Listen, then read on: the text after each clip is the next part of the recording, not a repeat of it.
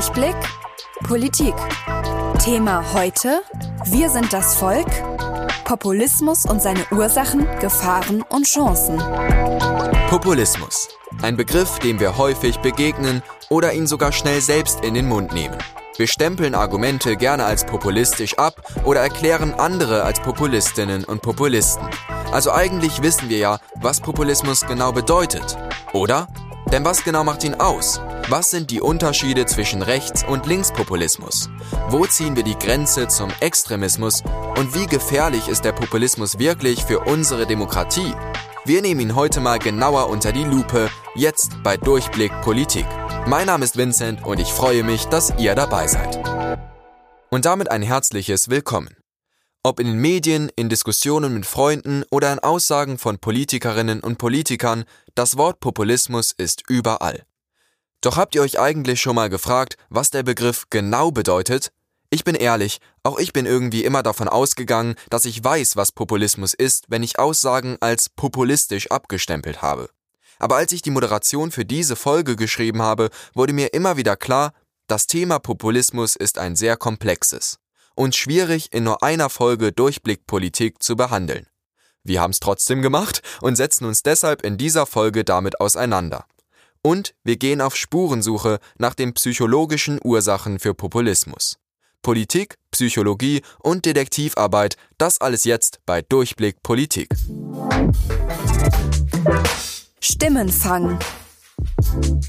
Ich benutze, es, sicherlich gibt es eine wissenschaftliche, politologische Definition von dem Begriff, aber für mich ist es eigentlich immer so, dass wenn Politiker populistisch reden, dass sie zum einen sehr, sehr vereinfachen, so dass links und rechts einfach Informationen und Fakten auf der Strecke bleiben, die vielleicht wichtig wären, und zum anderen, dass sie das Ganze sehr emotionalisieren und sehr emotional rüberbringen, um so das Volk oder wen auch immer zu erreichen. Populisten sind Menschen, die unzufrieden mit der Meinung der Politik sind oder die unzufrieden mit den Entscheidungen von Politikern sind und dagegen angehen möchten. Wenn ich an Populismus denke, denke ich oft automatisch an Rechtspopulismus, aber man darf jetzt auch nicht Linkspopulismus außer Acht lassen. Allgemein ist Populismus für mich das bewusste Streuen von Falschinformationen und das Dramatisieren von bestimmten politischen Situationen oder generell gesellschaftlichen Situationen. Ja, auf jeden Fall kann Populismus die Demokratie bedrohen. Denn Populisten sprechen eben nur vermeintlich für das ganze Volk. Ihre ganz eigenen Ziele versuchen sie durchzusetzen, indem sie tricksen, rhetorisch starke Strategien fahren, um am Ende zu überzeugen.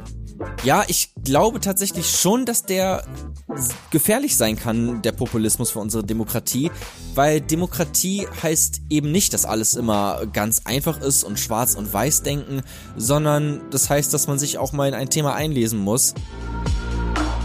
Was bedeutet Populismus? Populismus ist ein schwammiger Begriff und wie er definiert werden soll, ist in der Politikwissenschaft sehr umstritten. Populismus ist ein vielseitiges Phänomen, er kann rechts oder links sein, kann sich in Protest gegen Migration oder gegen offene Märkte zeigen. Und auch geografisch gesehen ist Populismus vielseitig, in Südeuropa dominiert der Links, in Nordeuropa der Rechtspopulismus. Es gibt also Rechtspopulisten, Linkspopulisten und in politischen Debatten beschuldigen sich Gegner gerne gegenseitig als Populisten, um die Argumente des Gegenübers zu entkräften. Doch wann ist Populismus Populismus? Blicken wir mal auf seine Merkmale. Ein Merkmal von Populismus ist die vermeintliche Einheit. Der Begriff Populismus leitet sich vom lateinischen populus ab, was so viel wie das Volk bedeutet. Und wer kennt sie nicht, die Pegida-Parole Wir sind das Volk? Populistinnen und Populisten nehmen oft an, dass es das eine Volk gibt. Und sie stellen sich vor, dass es ausschließlich gut ist und den bösen Eliten gegenübersteht. Populistinnen und Populisten, also das Volk, sehen sich als die wahren Repräsentanten. Nur auf sie sollte gehört werden. Aber dass es in unserer diversen Gesellschaft nicht nur das eine Volk gibt, blenden sie gerne mal aus oder leugnen es einfach. Ein weiteres Merkmal von Populismus ist die Angst. Populistinnen und Populisten greifen gerne die Ängste und Sorgen der Menschen auf. Für diese Ängste präsentieren sie dann vermeintlich einfache Lösungen, einfache Lösungen für komplexe Probleme. Und Populismus braucht ein Feindbild. Entweder personifiziert, etwa als Migranten, oder konzeptionell, zum Beispiel als Kapitalismus. Populistinnen und Populisten machen die Feindbilder dann für gesellschaftliche Probleme verantwortlich, zum Beispiel bei Rechtspopulisten die Migranten als Ursache für Arbeitslosigkeit, bei Linkspopulisten den Kapitalismus für soziale Ungleichheit. Kurz gesagt, das Volk, die einseitige Repräsentation, das Aufgreifen von Ängsten und ein Feindbild sind einige Merkmale für Populismus. Doch wir wollen genauer wissen, wo Populismus anfängt. Doch vorher reisen wir mal ganz kurz zurück in die Vergangenheit. Ins Jahr 1967. Damals fanden sich an der London School of Economics zig Forscherinnen und Forscher zusammen, um den Begriff Populismus zu definieren. Eine Mammutaufgabe. Die Konferenz dauerte drei Tage lang.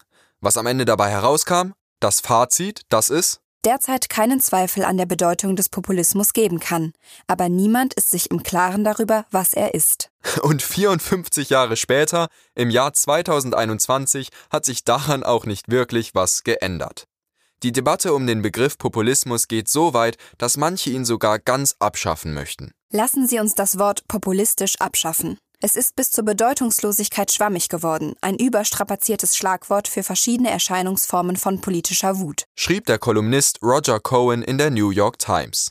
Also, wenn die genaue einheitliche Definition von Populismus so schwierig ist, dann werden auch wir jetzt natürlich nicht vorgaukeln, dass wir sie kennen. Deshalb lasst uns lieber einen Blick auf zwei verschiedene Erklärungsversuche werfen, damit ihr uns nicht vorwerfen könnt, wir hätten es nicht versucht.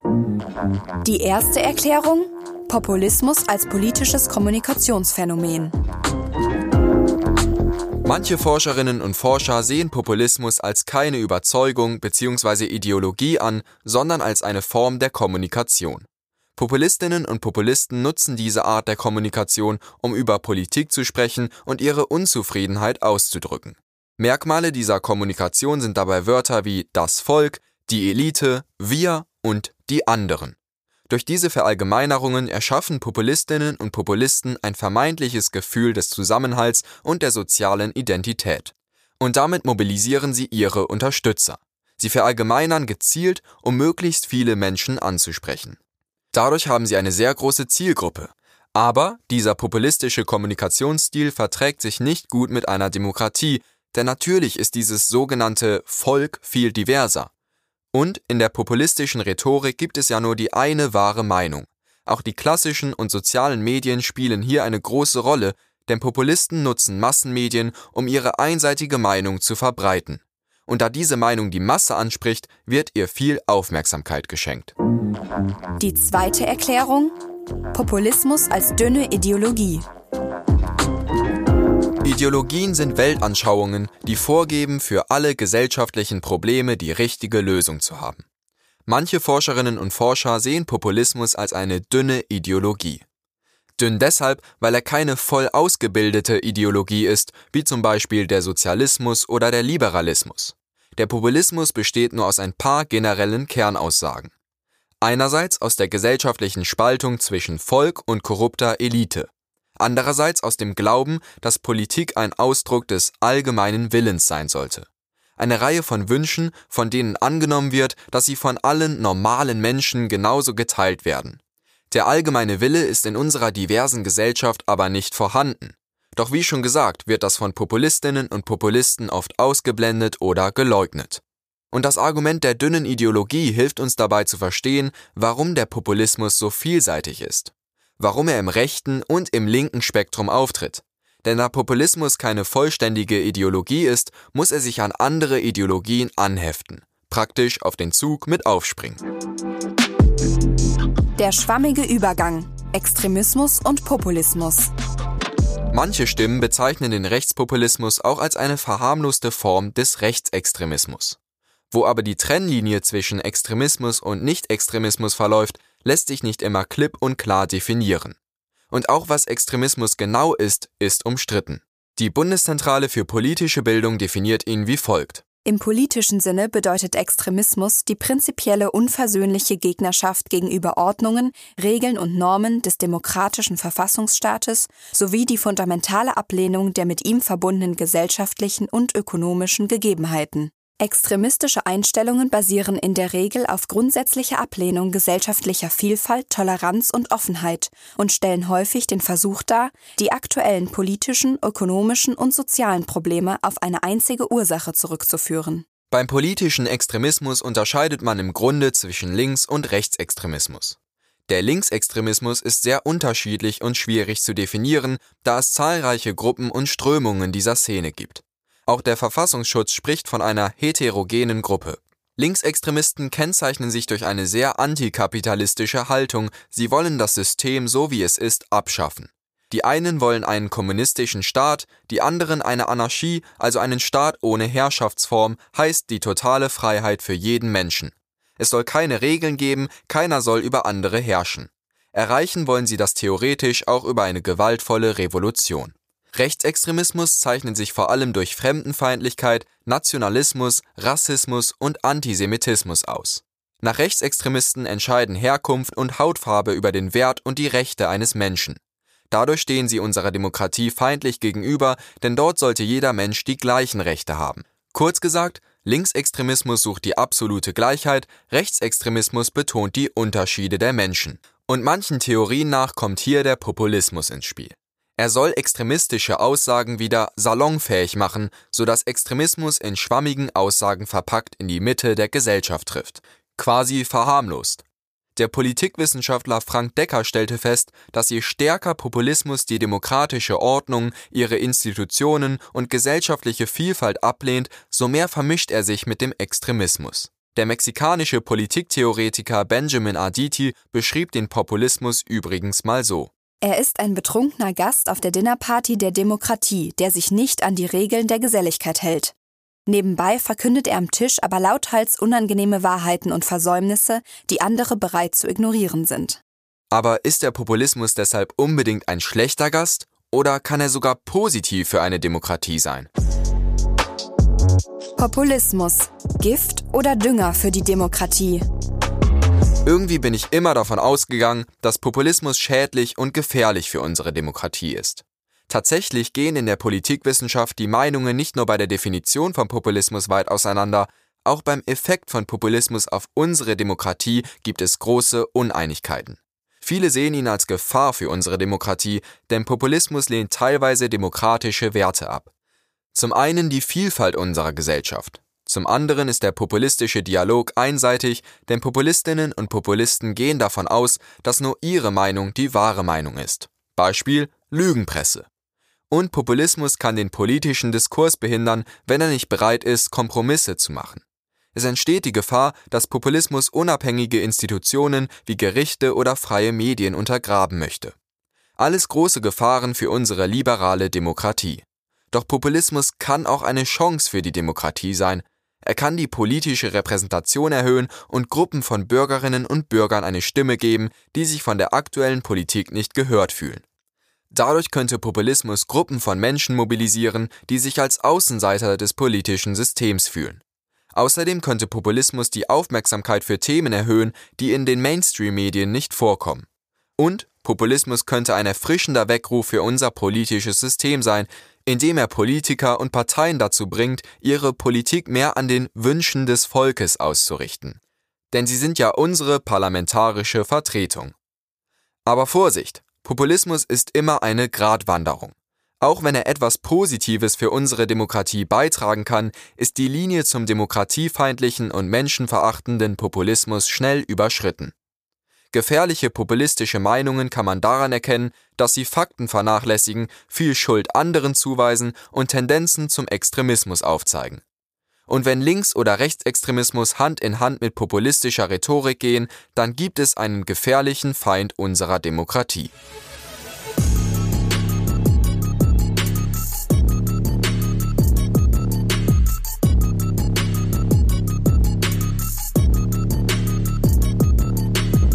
Also, kurz gesagt gibt es nicht die Definition von Populismus, sondern ziemlich viele Erklärungsversuche. Es gibt nicht nur Rechtspopulismus, sondern auch Linkspopulismus. Und häufig zeichnen sich populistische Aussagen durch ein Schwarz-Weiß-Denken aus. Sie sind nicht gerade mit Fakten bestückt und können Verallgemeinerungen, Halbwahrheiten und sogar Lügen verbreiten. Wir sollten uns also noch viele Gedanken darüber machen, was Populismus ist, wo genau er anfängt und in welchen Formen er auftreten kann. Populismus ist keine Ursache für eine schwächelnde Demokratie, sondern ein Erscheinungsbild, ein Symptom. Und es gibt auch nicht den einen Grund für populistische Aussagen, sondern meist mehrere. Rückblende. Die wirtschaftliche Benachteiligung Ostdeutschlands. Die Gründe für Populismus kann man sehr gut erforschen, wenn man sich seine Verbreitung innerhalb Deutschlands anschaut. Da gibt es nämlich große Unterschiede, das sieht man zum Beispiel am Wahlerfolg der AfD. Die Partei sitzt auch im Westen in jedem Landtag, hat jedoch im Osten einen größeren Wahlerfolg. Bei der letzten Bundestagswahl 2017 stimmten für die AfD im Westen 10,7 Prozent der Wählerinnen und Wähler ab, während es im Osten 21,9 Prozent waren. Der Anteil der AfD-Wählerinnen und Wähler lag damit im Osten 104,7 Prozent höher als im Westen. Doch warum? Woher kommt diese stärkere Neigung zum Rechtspopulismus im Osten Deutschlands? Um das zu verstehen, müssen wir einen Rückblick in die Geschichte nach der Wiedervereinigung werfen.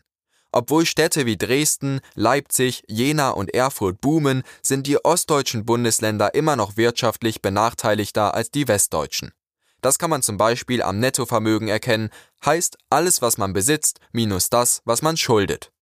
Im Jahr 2017 lag das Nettovermögen der Erwachsenen in Ostdeutschland bei 54.900 Euro.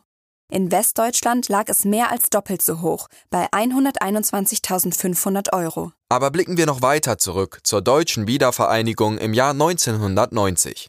Die bis dato abgeschottete DDR-Wirtschaft wurde bei der Wiedervereinigung schlagartig dem internationalen Wettbewerb ausgesetzt.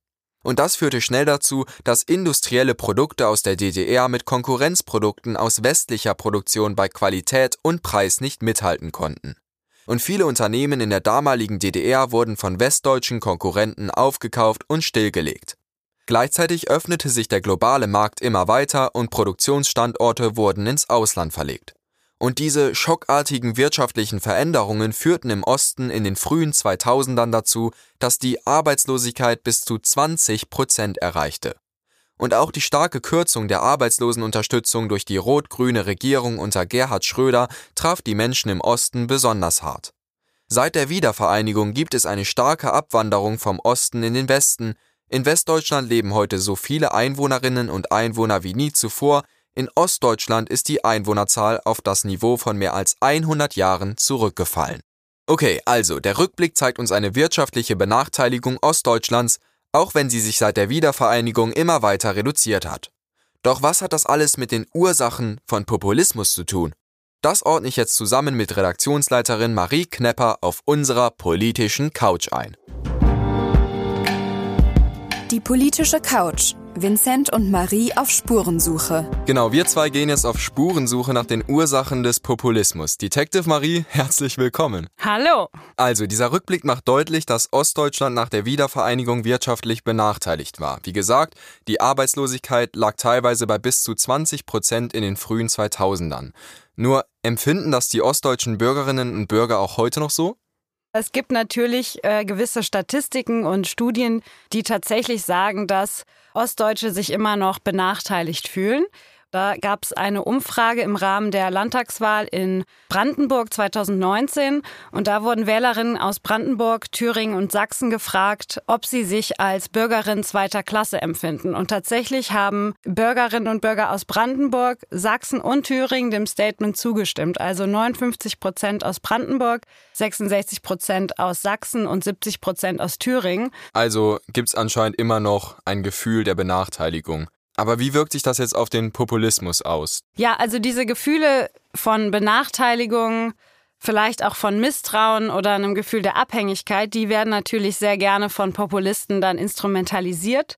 Und deshalb ist eine psychologische Perspektive auf Populismus auch ganz wichtig. Dieses Streben nach sozialer Anerkennung. Also wir möchten uns ja gewertschätzt fühlen in unserer Gesellschaft. Und wenn dann dieses Gefühl kommt, dass man diese Wertschätzung nicht erfährt, ist das ein einfacheres Spiel für Populisten, dich dann vielleicht zu greifen und für ihre Ideologie oder ihre Themen zu instrumentalisieren oder zu begeistern. Und neben diesen Gefühlen, die natürlich vielleicht existieren, ist es natürlich auch so, dass es reale Benachteiligung gibt von Menschen. Also wenn wir uns die Situation in Ostdeutschland angucken, sehen wir ja immer noch, dass es keine gleichberechtigte also nicht gleichberechtigt gegenüber Westdeutschland ist.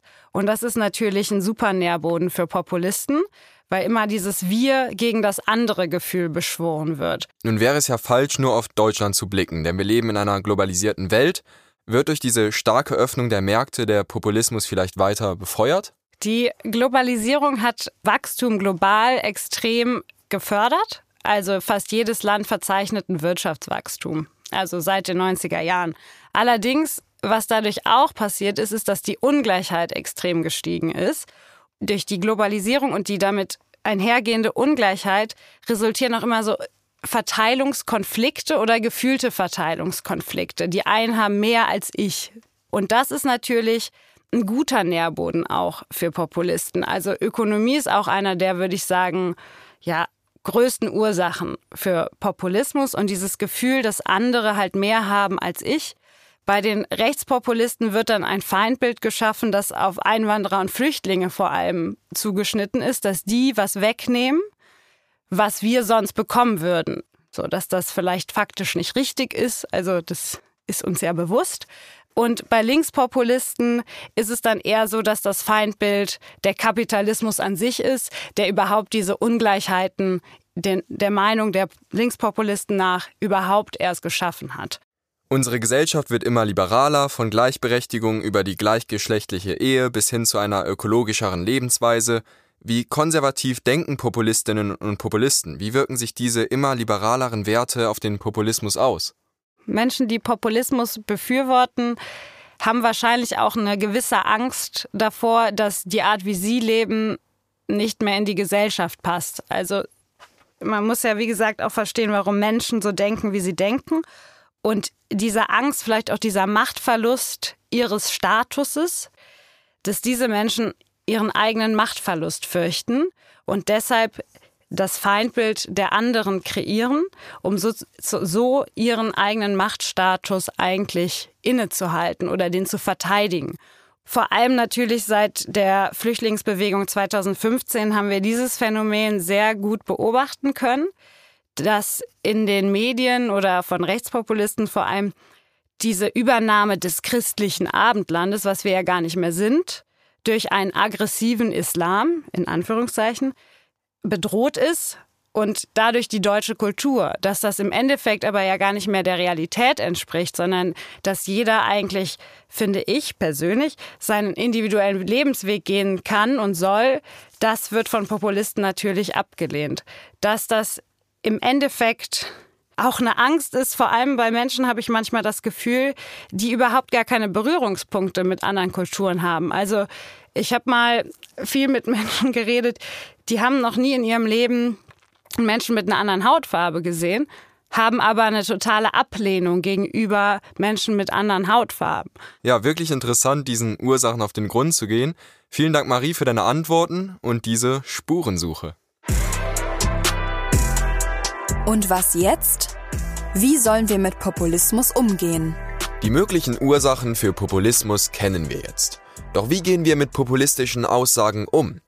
Darüber hat Redaktionsleiterin Marie mit Professorin Paula Diehl gesprochen. Sie ist Politikwissenschaftlerin und forscht zu politischer Theorie, Repräsentation und politischer Kommunikation.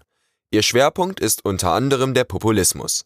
Auf die Frage, ob Populismus ein Teil unserer Demokratie ist, hat Frau Professorin Diehl eine klare Antwort. Also, ähm, also Populismus ist tatsächlich ein Teil der Demokratie. Warum? Weil der Populismus äh, äh, das Versprechen der Volkssouveränität im Zentrum hat. Und das ist wiederum äh, eine, äh, die Basis der, der, der, der Demokratie. Das heißt, die Macht gehört dem Volk. Und ähm, der Populismus macht ein bisschen Vorwürfe, ein paar Vorwürfe an die Regierenden und an die Eliten, die äh, sehr wohl als Korrektiv funktionieren können, wenn sie nicht übertrieben sind. Ja, also insofern könnte man sagen, Populismus gehört zur Demokratie. Ähm, dieser Vorwurf, äh, diejenige, die uns repräsentieren könnte, deren äh, Position missbrauchen, kann positiv sein. Und ähm, solange wir in der Demokratie leben, werden wir Populismus haben. Warum? Weil Demokratie nie vollkommen äh, erfüllt wird. Ähm, und es wird immer ein Rest an Vorwürfe geben und ein Rest an Frustrationspotenzial werden, geben, die wiederum Populismus generiert. Ähm, das kann positiv sein, das kann aber auch negativ sein, je nachdem, ob es ähm, äh, eine, eine totale Diskreditierung der politischen Institutionen durchzieht. Also wenn ich sage, der Staat ist korrupt, äh, ich sage nicht mehr die Politikerinnen oder diese Parteien, sondern der Staat, dann habe ich ein Problem, um diese Institutionen wieder aufrechtzuerhalten. Da stellt sich dann natürlich die Frage, wie man mit diesen Aussagen umgeht, wenn man denn mit ihnen konfrontiert wird. Vielleicht habt ihr das auch schon mal in eurem Freundeskreis oder in eurer Familie erlebt und euch dann gefragt, was ihr populistischen Argumenten entgegnen könnt. Dafür hat Frau Professorin Diel einige Tipps. Problematisch ist, was machen Sie mit, mit äh, Akteurinnen, die nicht so richtig äh, debattieren wollen sondern sie wollen Statements loswerden. Und das führt wiederum zu der zweiten Frage, wie geht man mit Populismus um? um? Ich würde ein bisschen ummodellieren. Es geht nicht so sehr wie die Frage des Populismus, sondern wie gehe ich mit ähm, Akteurinnen um, die A, nicht tatsächlich deren Ideen zum Prüfstand bringen wollen und debattieren wollen, sondern Statements loswerden wollen.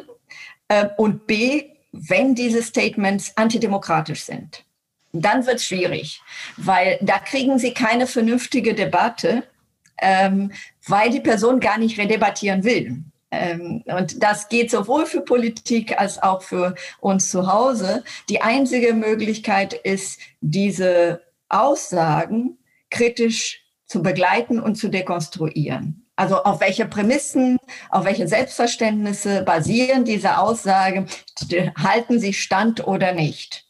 Weil die Person will mit mir gar nicht reden. Und wenn sie dann gerade in der medialen Debatte sind, gibt es ein Publikum, das nicht dieselbe Person ist, mit der sie debattieren, sondern sie sprechen zu einem Dritten. Und zu diesem Publikum müssen sie sprechen. Das heißt, ihre Aufgabe ist zu zeigen, was sind die Schwäche von dieser Person und was sind die Schwäche von ihren Argumenten. Sie übernehmen ein bisschen die Aufgabe des Journalistinnen ja, das äh, zu dekonstruieren und die Schwäche zu zeigen. Wenn sie aber zu zweit sind, und das passiert ziemlich häufig in der Familie, in Freundeskreis, wie argumentiere ich mit jemandem, der eigentlich äh, gar nicht mehr argumentieren will? Und das passiert uns allen. Also mir ist es passiert gerade bei Freunden von langer Zeit. Ähm, ich habe ein Muster erkannt. Es gibt auch immer wiederkehrende Motiven, die wiederholt werden. Und äh, im Grunde will die andere Person, wenn sie in einer affektive Beziehung mit ihnen steht, von ihnen bestätigt werden. Ähm, und deswegen kommt immer wieder die, wie eine Art ähm, Gebet wieder. Ähm, und äh, die einzige Möglichkeit zu sagen ist, zu, damit umzugehen, ist zu fragen, woher hast du diese Information? Und warum argumentierst du so? Ähm, und teilweise geht es ins Irrational, teilweise eben nicht. Also teilweise ist die Konfrontation mit der eigenen Widersprüche eine Möglichkeit, mit dieser Person zu reden. Diese Möglichkeit der Konfrontation sollte man auf jeden Fall nutzen. Vielen Dank, Frau Professorin Diel, für diese interessanten Antworten. Populismus, ein Riesenbegriff, der viel mediale Aufmerksamkeit genießt. Doch die eine Definition von Populismus gibt es nicht. Populismus kann eine Kommunikationsart oder eine dünne Ideologie sein. Und der Übergang vom Populismus zum Extremismus ist manchmal schwammig. Populistische Aussagen schüren oft negatives Denken und Ängste und tendieren zur Verallgemeinerung. Doch sie können auch unbequeme Wahrheiten aussprechen und vielleicht sogar politische Beteiligung erhöhen. Aber beim Populismus ist Vorsicht geboten. Denn eine Demokratie lebt von Vielfalt, von verschiedenen Meinungen, Ansichten und Weltanschauungen. Wir hoffen, euch hat diese Folge gefallen. Wir freuen uns immer über Anregungen, Lob und Kritik. Schreibt uns doch gerne eine Nachricht über Instagram. Ihr findet uns unter dem Namen Durchblick Politik. Bis dahin macht's gut und behaltet den Durchblick. Das war Durchblick Politik, Folge 10. Ein Podcast des Willi Eichler Bildungswerks, gefördert durch die Landeszentrale für politische Bildung Nordrhein-Westfalen. Moderation und Konzept Vincent Krauthausen. Redaktion und inhaltlich verantwortlich Marie Knepper. Gaststimmen Caroline Nixdorf, Katrin Overröder, Lena Schiffbauer, Jona Dreves. Produktion und technische Realisation Tonstudio Krauthausen Köln im Sommer 2021.